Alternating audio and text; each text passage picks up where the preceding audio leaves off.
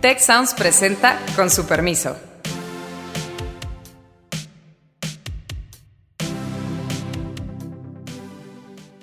Con su permiso, yo soy Alejandro Poiré y hoy hay que hablar de las convenciones a las candidaturas demócrata y republicana en los Estados Unidos.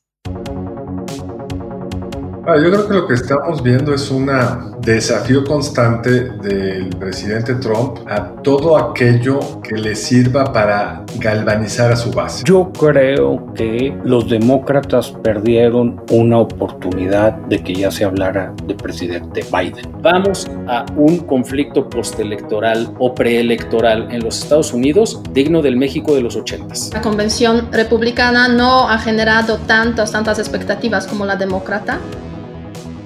¿Qué tal? ¿Cómo les va? Muchas gracias por acompañarnos en una nueva emisión de su Con su permiso.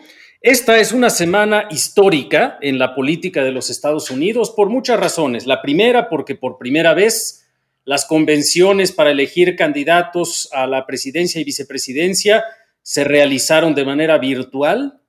Eh, pero también es histórica porque la plana mayor de quienes hablaron para uno de los principales partidos de eh, ese país fue integrada prácticamente en la mitad por familiares del candidato, el presidente Donald Trump. Hay mucho de qué hablar, hay mucho que aprender, hay mucho que reflexionar. Ciertamente no se ven muy bien las noticias que vienen desde aquel país, aunque desde luego, pues las encuestas parecieran favorecer todavía a Joe Biden. Hay muchas cosas que están ocurriendo y muchas más que pudieran pasar. Me acompañan para comentar esto Carlos Elizondo, Héctor Villarreal y Beata Boina. Les agradezco mucho que tengamos esta oportunidad de escucharnos a quienes nos siguen eh, en, con su permiso. Suscríbase, inscríbase, síganos y escúchenos. Adelante, ¿qué es lo que ocurrió? ¿Qué es lo que más eh, nos impresionó de lo que hemos visto en esta semana, queridos colegas? a mí me llamó mucho la atención, Alejandro, en la convención demócrata, pareciera que muchas voces muy emotivas y como que estaba agarrando tracción, pero sale un Biden muy desdibujado en mi opinión. Se hablaba de los discursos de todo mundo y mira qué gran discurso y qué importante lo que dijo Obama y, qué tal cosa. ¿Y Biden? Tengo esa impresión. ¿Te pareció poca energía o te pareció que no eh, proyectó alguna cantidad conocida, es decir, que representaba poco? ¿Cuál, es tu sensación, Héctor? Que no remató a Trump.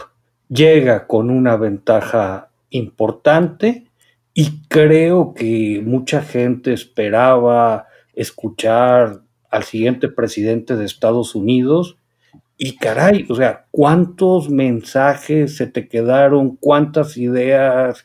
Creo que perdió la oportunidad de dar un discurso histórico en mayúsculas, por llamarle de alguna manera. Mira, pues yo creo que, bueno, tenemos dos convenciones en dos semanas, ya hay claridad, bueno, ya hubo claridad sobre los candidatos, ahora se puede decir como que finaliza este proceso formalmente eh, con Joe Biden y, Donald Trump. Ahora bien, a mi modo de ver, las elecciones, esas elecciones estadounidenses no se van a, digamos, solucionar en las convenciones, básicamente.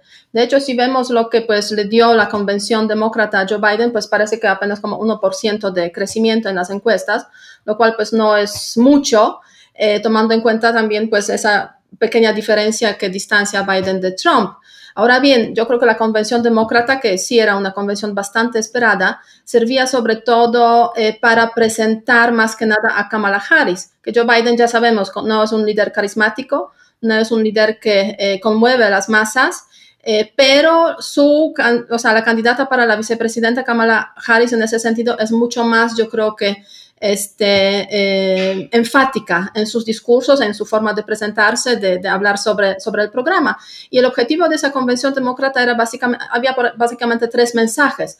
El primero, pues, mm, tenemos que reunirnos alrededor de Joe Biden, los estadounidenses que, que, apoyan a Joe Biden. Y yo creo que ahí había una presentación, por ejemplo, de Bernie Sanders, que también dio ese apoyo, o sea, en la fase final de la convención. Su primer mensaje, reunirnos. Segundo, obviamente, crítica a Donald Trump, le llovió muchísimo este, este, al presidente estadounidense. Y tercer eh, mensaje, voten, voten en masa porque no necesariamente eh, ganar en votos significa ganar las elecciones. Y yo creo que eso es muy importante que pues, las experiencias, además de que tuvieron eh, pues, recientemente Hillary Clinton, demuestran claramente que con, ganando con 3 millones de votos se puede perder la elección. Eh, entonces, eso es la convención de los demócratas. Este, la republicana, pues yo creo que no es tan esperada porque básicamente sabemos. A ver, ¿por qué no? Perdón la interrupción, Beata, pero ¿por qué no, nos concentramos ahorita un poquito en la demócrata, que es donde empezó Héctor y donde hiciste tu comentario? ¿Tú coincides con este diagnóstico, Carlos, de, un Biden con poca energía que no remató? Mira, yo creo que ya Héctor ya se compró el mote que le puso Trump a Biden, ¿no? Sleepy Joe o algo así le dice. Sleepy Joe. Lo que es, digamos. No podías esperar que arrancara con una pieza oratoria como Obama, porque no es Obama. Pero yo creo que lo que dijo Beata es lo correcto, no, no tengo mayor diferencia. Es decir, había que unificar el partido, había que sacar a la gente a votar, y creo que lo hicieron muy bien.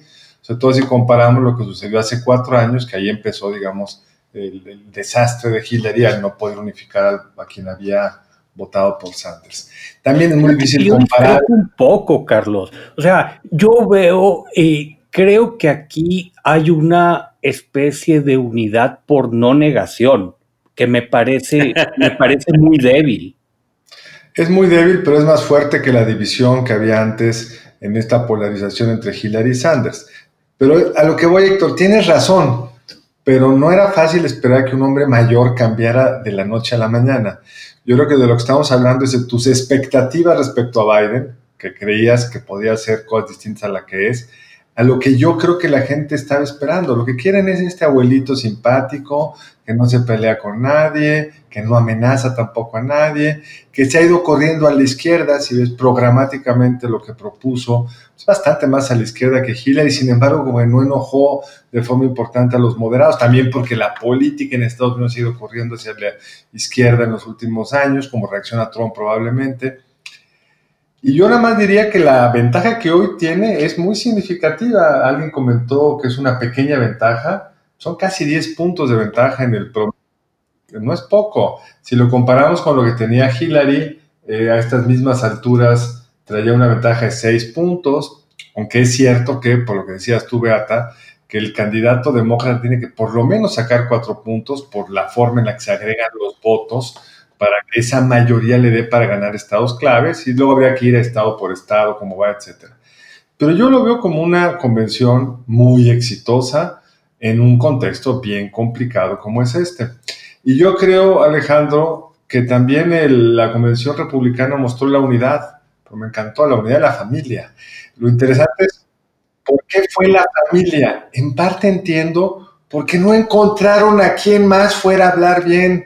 Es decir, si algún, decir, si en algún lugar se está viendo una unidad, Héctor, por, por default, es por, nadie tiene una alternativa en el Partido Republicano a Trump, pero no se ve mucho entusiasmo alrededor de, de Trump. Sí, sí es un desastre, yo pienso. Déjame regresar a la parte demócrata, porque creo que lo que, lo que sí ocurrió es que hay mucha más unidad que hace cuatro años y en particular esta unidad sí tiene que ver con la dificultad de convencer a Bernie Sanders, que pues no es porque sea mayor, es porque así ha sido de necio desde que era muy joven, pues, eh, por un lado, eh, pero también porque de alguna forma eh, la apuesta Biden-Harris es una apuesta, sí, más corrida a la izquierda, pero decididamente moderada, frente a eh, lo que se ha identificado como el supuesto futuro del Partido Demócrata. La Alexandria Ocasio Cortés, las uh, Ilan Omar, muchos otros candidatos y candidatas relativamente más jóvenes que son precisamente quienes han tenido la capacidad de movilizar votos relativamente más joven, etcétera, y que sí significaba un reto importante para una candidatura que tiene que ser moderada porque tienes que ganar Wisconsin, Minnesota, Pensilvania, Florida, Texas, etcétera, una combinación de estos estados más Ohio y así. Y si no, no vas a ser presidente o presidenta de los Estados Unidos. Sí, claro, no, no eran unas candidaturas para convencer a gente en Vermont. No, o sea. Exactamente. Sí. no, no. Pero, pero sí era un poco la idea de que los de Vermont también salieran, porque en, estados como Pensilvania y como Michigan y estos, si estos segmentos más o menos, eh, por un lado los moderados se tienen que salir, pero también los un poquito más radicales que no se vayan a ir eh, a su casa desilusionados de que pues la fórmula es demasiado blanca, demasiado vieja, demasiado moderada. Y yo creo que Biden hizo lo que tenía que hacer, que era eh, decir, miren, yo les voy a durar cuatro años, Kamala es una buena apuesta a futuro eh, de diversidad, de inclusión y de cierta moderación, y, y, el objetivo es sacar al clan Trump y, a este voto más radicalizado, unas semanas antes les mandas unos watts diciéndoles quieren que siga Trump ahí y a ver si nos salen a votar. Exacto. Y creo que, en fin, esa es la otra parte. Y eso es lo que sí, ahora sí pasando a la parte republicana, y si quieres empezamos contigo, Beata, porque habías planteado desde hace ratito ya ese, ese asunto. Em, eso es lo que creo que es también bien novedoso de esta elección que es que tanto del lado republicano pareciera ser con alguna evidencia que hay una intención fuerte de autocratizar a Estados Unidos, es decir, cuestionar la legitimidad de la elección, cuestionar los resultados, probablemente entorpecer un conteo adecuado de los votos, etcétera. Como del lado demócrata hay esa preocupación. Eh, y pues, hombre, viendo quiénes fueron quienes fueron a hablar eh, a favor de Trump, pues no están tan alejados de otros símbolos de los autoritarismos, los que, de los cuales los Estados Unidos se han burlado mucho tiempo y que han criticado mucho tiempo, y hoy nos están mostrando que nadie es inmune a esto, ¿no?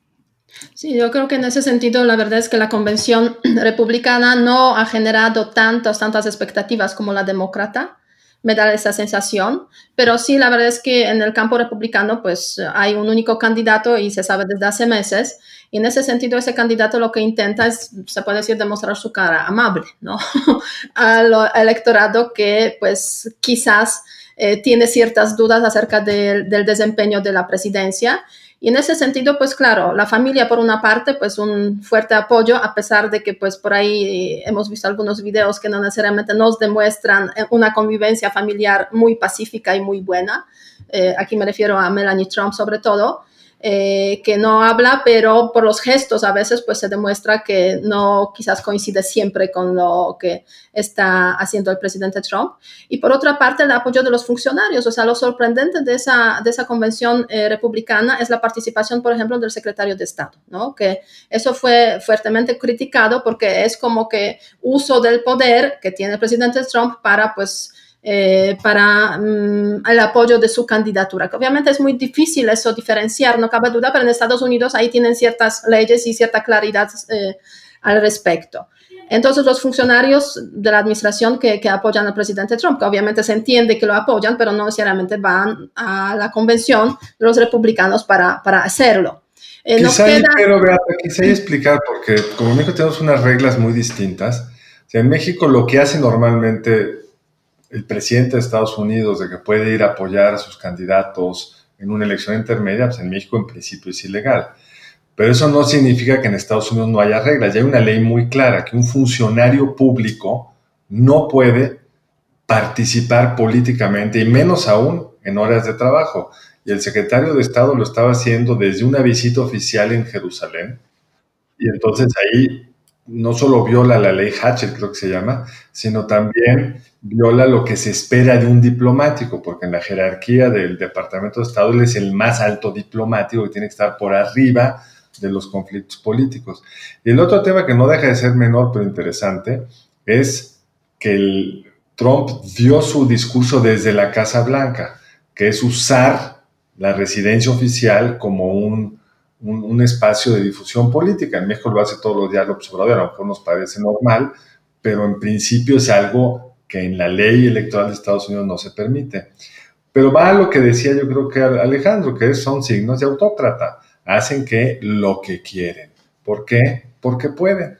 Sí, en ese sentido, pues, mm, o sea, obviamente eso genera ciertas críticas, pero para los seguidores de Donald Trump, pues quizás no prestan tanta, atención a esos detalles y es lo que pues también se ha, se ha resaltado en esos comentarios. Ahora bien, Nos queda por ver realmente lo que va a decir Trump al finalizar la convención, que en ambos casos son cuatro días de convención, pero bueno, tampoco hay grandes expectativas, yo diría, en ese sentido, porque ya sabemos más o menos cómo es el discurso y es un hombre pues que puede cambiar totalmente el discurso, hasta, hasta dio nacionalidad a cinco ciudadanos, pues precisamente en la convención este, republicana y bueno, habló, hubo una cantidad de personajes también que hablaron, pues para apoyar de todos los colores y todas las presidencias, para apoyar al presidente, ¿no? O sea, se puede generar, crear un show que parezca que pues es un presidente, digamos, eh, que defiende la eh, multiculturalidad, eh, defiende derechos humanos, pero en el fondo pues sabemos esos cuatro años no necesariamente han sido así. A mí me pareció que, que hay resultados aquí que, que son poco halagüeños. Vaya, la convención republicana espantosa en esta ocasión parecía entre tanto énfasis en la familia, entre el poco respeto a la ley, entre las cosas que ha dicho Trump, pues recordaba estas, estas parodias de las películas de los noventas por, por lo burdo, incluso, discúlpenme, una convención naca. Y, y, y, y, ¿qué vemos después? O sea, cómo las encuestas se están cerrando. O sea, yo creo que aquí hay mensajes muy obtusos, por decirlo menos. Pues mira, sí creo que falta ver cuál es el efecto neto de las convenciones en las preferencias electorales. Históricamente hay brincos eh, para ambos candidatos, eh, esos brincos se recuperan, pero sí se puede marcar tendencia, que es lo que de lo que hablaba Carlos. Es decir, de ahí, si no hay mucha unidad, pues eso puede ser problemático. Si hay señales de enfatizar áreas de la agenda de los temas en los que se va a debatir, pues también puede tener una implicación estratégica mayor. Eh, creo, que, creo que desde el punto de vista republicano, a mí lo que me parece verdaderamente muy preocupante es que sin duda es la captura absoluta y total de ese aparato político claro, por una figura eh, personalista, demagógica y autocrática. En su libro de cómo mueren las democracias, eh, Levitsky y Ziblatt, estos eh, politólogos estadounidenses, precisamente hablan de dos cosas. Uno, de cómo esta tendencia a que la política en los Estados Unidos se haya polarizado no es nueva, viene quizá de finales del siglo pasado, con Newt Gingrich, la mayoría en la cual bloquean mucho de lo que hace Bill Clinton, que eventualmente termina en su juicio político, etcétera que esa ha sido una tendencia sistemática por parte del Partido Republicano. Pero también se necesita un liderazgo como el de Trump que verdaderamente haga lo que se le da la gana con esos valores, con esos principios y que está haciendo algo muy peculiar y es cuestionar la legitimidad de la elección. Hombre, ni siquiera en la elección entre Gore y Bush, en la cual la Suprema Corte acabó favoreciendo una interpretación bastante cuestionable de los votos que faltaban de contarse en Florida y que le acabó dando la presidencia a George Bush, ni el propio Partido Republicano, ni el propio Partido Demócrata eh, salieron con un cuestionamiento de la legalidad de la elección porque pues de alguna manera se respetaron las instituciones. Vamos a un conflicto postelectoral o preelectoral en los Estados Unidos digno del México de los ochentas. Tejupilco, San Luis Potosí, Guanajuato. Hay que ir a platicar con estos compadres para ver más o menos cómo nos fue en esos entonces. yo creo que lo que estamos viendo es un desafío constante del presidente Trump a todo aquello que le sirva para galvanizar a su base. Es decir, la convención, si uno va siguiendo los mensajes, la convención concluye que los, si ganan los demócratas vamos a ser socialistas, eh, nos van a quitar el derecho a portar armas, van a terminar con la policía, van a permitir que eh, nos secuestren nuestras propiedades porque van a construir condominios para pobres alrededor de nuestros suburbios y nos van a robar la elección. Digamos, es parte de un paquete completo donde lo que quiere es, creo yo, pues, movilizar a su base, porque lo que ven lo que las encuestas te muestran cuando se cierra la elección más es cuando le preguntas, cuando filtras por la probabilidad de que salgas a votar. Y sí parecería que el votante de Trump está más movilizado, está más entusiasta que el, el votante de Biden. Y entonces yo creo que Trump está queriendo atizar ese fuego para que salgan a votar. Ahora, sí creo que hay un escenario, perdón, nada más rápido, Beata, un escenario donde como tanta gente va a votar por correo, que no sepamos el día de la elección quién ganó. Y yo creo que ese cuestionamiento que está haciendo Trump en esas últimas semanas precisamente sobre esa, eh, digamos, viabilidad, eh, sentido de voto por correo es lo más grave en ese contexto del debate electoral. Ahora bien, imaginémonos que estamos ya varios días después de las elecciones en los Estados Unidos, el resultado es favorable a Biden, pero Trump está cuestionando y pues empieza con sus, eh, con sus historias. Ahora bien, las instituciones estadounidenses creo que no permitirían ese tipo de cuestionamientos, ¿no? En ese sentido me da la sensación que eh, hay ciertos balances, ciertos equilibrios, instituciones conscientes también, con la excepción de la, de la institución del jefe del Estado, quizás, este, que no permitirían este, que se prolongaría ese proceso de cuestionamiento de quién debe ocupar el cargo del presidente de, los Estados Unidos. Pero bien, independientemente de eso, es un tema grave, no cabe duda, eh, un tema que, eh, al que debemos prestar atención. Y tú, Alejandro, has mencionado que hoy en día se está hablando de cómo mueren las democracias. O sea, es una pena porque hace 30 años se hablaba cómo nacen las democracias en el contexto de las transiciones democráticas, eh, digamos, de los países que pues se salieron del comunismo y empezaron ese camino de la democratización. O sea, hoy en día estamos en una fase totalmente distinta y hay un debilitamiento de las democracias muy fuerte en diferentes partes del mundo. En ese sentido, pues claro, y que eso pase en los Estados Unidos, que son como un modelo, un ejemplo, pues obviamente influye también en otras partes del mundo. Y es lo más preocupante en ese sentido. Ahora, yo creo que hay que recordar eh, que parte de lo que ya está haciendo Trump es provocando esa deslegitimación es decir, frenando el financiamiento del servicio postal, poniendo a un aliado leal a pues no pagar sobresueldos, a no contratar gente adicional, eh, etcétera, eh, y centrando mucha de su queja del riesgo de un fraude en ese contexto. Eh, una de las lecciones de los ejemplos que yo mencionaba de los ochentas en nuestro país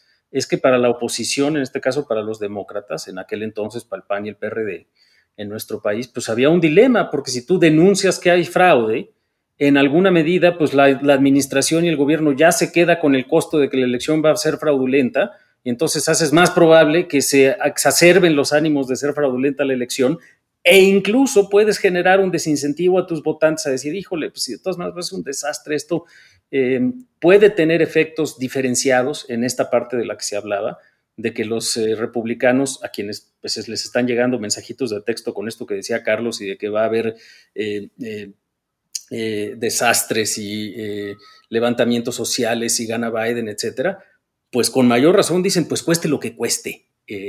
Hay que ganar la elección y los demócratas no, no encuentran ese argumento. Y ahorita eh, quiero que, comentes algo, eh, Carlos, pero también le quiero preguntar a Héctor su percepción de si esto puede generar un riesgo financiero global. Por un lado, una sensación de muchas más decisiones de Trump previo a la elección eh, y que se perciba riesgosa la misma y, por supuesto, un conflicto postelectoral. Mira, es una gran pregunta. Es, una gran pregunta. Yo, yo quisiera dividir la respuesta en dos partes. Yo sí creo que en una potencial victoria de Biden, creo que los mismos controles institucionales detendrían a Trump y, un pataleo se lo pararían en seco, aún siendo el presidente de Estados Unidos. Lo que ocurra de aquí a la elección no deja de ser muy riesgoso porque de nuevo, pues es una de las personas más poderosas del mundo. Y sí está esta tentación de recurrir a una serie de recursos que tiene el presidente de Estados Unidos, que puede ser desde cómo se manejan algunas cosas en el Tesoro, de que pueden ser órdenes presidenciales, de que puede ser mandar un manifiesto muy populista, y sí hay riesgo de inestabilidad en el sistema financiero, Alejandro. O sea, y, yo creo que, yo creo que eso es, y, los efectos que puede tener, al menos en el corto plazo, y cómo empiece la recuperación del 21, sí son claves. Pues siguiendo rápido con lo que dijo Héctor, el dólar, Héctor, como tú tú bien sabes, está en niveles bajos, digamos, ya se ha debilitado en las últimas semanas por otras cosas, pero seguramente podría pasar lo que tú dices. Para mí me parece que la pregunta o el comentario que hizo Beata es, clave. ¿Resisten las instituciones un Trump negando el resultado electoral? Yo creo que ahora sí depende del resultado. si son por ocho puntos de ventaja que gana Biden, está en una situación muy difícil para poder negar la legitimidad del proceso electoral. Pero lo que sí me parece de enorme riesgo es una elección como Bush versus Gore échate ese tiro con Trump de presidente y con Trump en la boleta. Pues realmente estamos yo creo que ahí en un, en un contexto pues donde cualquier cosa puede pasar. sí, en una elección obviamente cerrada, pues sí. Y son elecciones donde no tienes un órgano centraliz que centraliza y toma. No, no hay ninguna autonomía, nadie que te garantice que el padrón es el correcto, que puede votar quien puede votar, que se cuentan adecuadamente. Son autoridades estatales todas. Y muchas muy sesgadas, que muchas están diseñadas para favorecer a uno u otro partido. Son los fiscales de los estados. Eh, muchos, algunos son electos incluso y otros son eh, eh, puestos por el, por el gobernador o gobernadora del estado. Bien, se nos acaba el tiempo, queridos colegas. la semana pasada le preguntamos a nuestra audiencia si se deberían juiciar a los expresidentes mexicanos por corrupción u otros cargos. El 68% nos dijo que sí, solo el 68%, el 24% dijo que no, y un 7.6% nos dijo, no lo sé. Y de hecho, lo que haga Trump de aquí al día de la elección, sobre todo si es derrotado, puede definir su futuro en términos de eh, algo histórico, que sería también el juicio a un expresidente por todas las cosas que ya ha hecho, pero las que le pueden sumar. ¿Algún comentario de cierre, queridos colegas? Uno muy rápido, Alejandro. Yo creo que los demócratas perdieron una oportunidad de que ya se hablara de presidente Biden. Me parece que no hay ese espíritu de ya ganamos. También me resulta increíble que después de las convenciones, digo, ya que aparentemente eh, todavía tiene posibilidades de ganar Trump. Y, y creo que eso es una sorpresa en sí misma, al menos para mí, con todo lo que ha sucedido en esta crisis económica, eh, sanitaria, etcétera. Ahora, ahí si me permite un segundito, es la paradoja en la que están los demócratas, porque si salen a decir ya ganamos, luego la gente no sale a votar. Claro, sí, sí, claro. Nos quedan dos meses, nos quedan dos meses y poquito y en esos dos meses se van a celebrar tres debates entre los dos candidatos y yo creo que ahí hay también puntos importantes que tenemos que ver cómo se van a desarrollar esos debates, con la promesa también de Trump de que va a tener vacuna antes de las elecciones, o sea, aún todo está en juego. Vacuna cueste lo que cueste, va a acabar siendo la vacuna rusa, ¿no? no, es descartable. A ver si... así que que se vacune el primero, ¿no? Vamos viendo. Colegas, eh, tenemos que cerrar, no sin antes dejarles una pregunta a nuestra audiencia. Muchas gracias por seguirnos. Y la pregunta es la siguiente, además desde la experiencia mexicana, aunque sabemos que nos escuchan también fuera del país, pero desde la experiencia mexicana, ¿qué tan probable es que haya un conflicto postelectoral en los Estados Unidos, en su opinión? Mucho, algo, poco o nada. Muchas gracias y con su permiso nos despedimos.